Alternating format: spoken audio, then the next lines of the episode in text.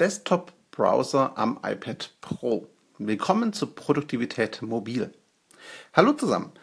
Nachdem Gordon Schönwalder, äh, lieber Kollege von mir, äh, in seinem, seiner Station, seinem Podcast gesagt hat, dass er so ein paar Prozent auf dem iPad nicht machen kann und da vor allem auch Seiten erwähnt hat wie E-Mail-Anbieter, also Mailchimp in seinem Fall oder in meinem Fall dann Cleverreach oder auch andere, die sowas machen. Ähm, und da gesagt hat, naja, die sind halt nicht optimiert auf die Mobilbrowser, da habe ich ihm dann einen Tipp gegeben via Call, in den ich hier ganz gerne als kurze Podcast-Episode auch reinwerfen wollen würde. Und zwar den iCap-Browser, geschrieben ICAB.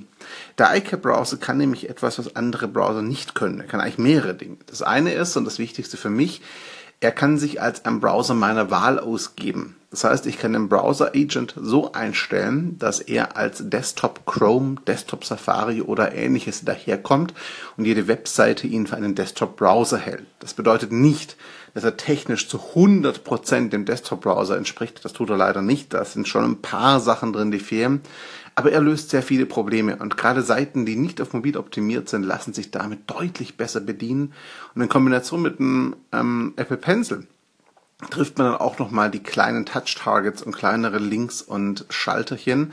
Und dann kann man auch mit nicht optimierten Webseiten auf dem iPad relativ gut arbeiten. Und ich denke, auf dem großen 12 Zoll, was wir beim Kollegen so gesehen hatte, da funktioniert es noch besser. Ich bin auf 9,7 unterwegs. Auch da funktioniert es schon sehr, sehr gut.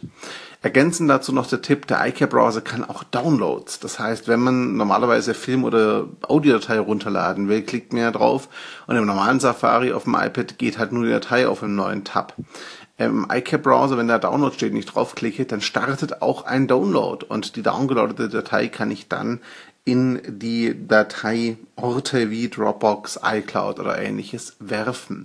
Das heißt, wer wirklich Downloads braucht und auch tatsächlich mit einem Desktop-Browser arbeiten will, der wird mit dem iCap-Browser sehr, sehr fündig. Es ist kein hundertprozentiger Desktop-Ersatz, schon klar, aber es geht deutlich besser als mit Safari oder Chrome tatsächlich. Mein Quick-Tool-Tipp an der Stelle, der iCap-Browser fürs iPad Pro. Und mich würde interessieren, ob ihr, ob du mit dem iCap-Browser arbeitest, ihn schon kennst und oder wie du mit Desktop-Seiten, die nicht mobil optimiert sind, am iPad Pro umgehst. Ich freue mich auf euer Feedback und viel Spaß zusammen bis zur nächsten Produktivität Mobilausgabe.